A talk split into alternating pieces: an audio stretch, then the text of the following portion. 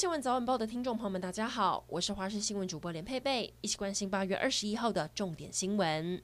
国内最新疫情带您来关心，今天新增了两例本土个案，八例境外移入，一例死亡。新增的两例本土都在新北。值得关注的是，今天八例境外移入，有五例打过疫苗。台湾的采检阳性率低于百分之零点零一，虽然比例非常低，但台湾本身还是有零星个案，要保持警觉。再加上疫苗覆盖率目前只有在百分之三十九点五六。还不够高的情况之下，指挥官陈时中今天宣布，八月二十四号之后还是维持二级警戒，甚至预告不排除会持续到年底，可能性非常高。但有部分措施稍微松绑，包含放宽室内人数从五十人增加到八十人，室外一百人增加到三百人，住院七天以上可以开放探病。另外也开放了 K 书中心、室内游乐场、海钓场以及海泳浮潜等，大家可以把握暑假结束前清凉一下。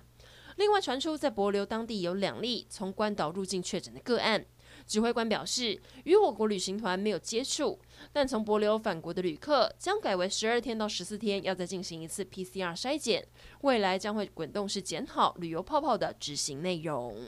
下个星期一八月二十三号高端疫苗就要开打，一共有五十九万九千多人完成预约，也包含了总统蔡英文。预计下个星期一一大早他就会带头施打。第六轮预约的这五十九万人有开放二十岁以上打高端，不过指挥中心也公布了可能的副作用，像是颜面神经麻痹或者是眼压过高，但不用过度担心，发生率小于千分之一。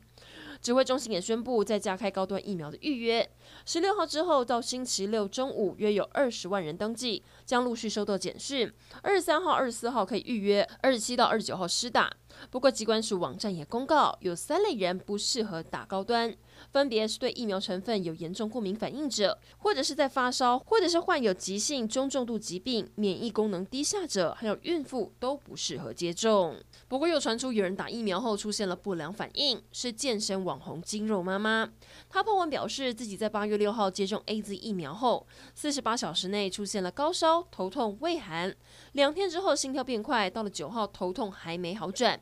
就医之后发现自己是肺栓塞，他难过的说：“医生说一旦曾经静脉栓塞，一辈子都可能会复发。现在吃药治疗至少要三到六个月，治疗期间建议不要做运动，不然栓塞又可能会掉下来。这不就是要逼得他转行吗？”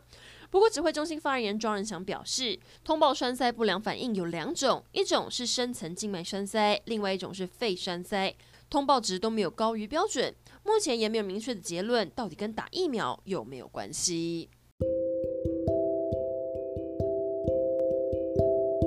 以上整点新闻，感谢您的收听，我们再会。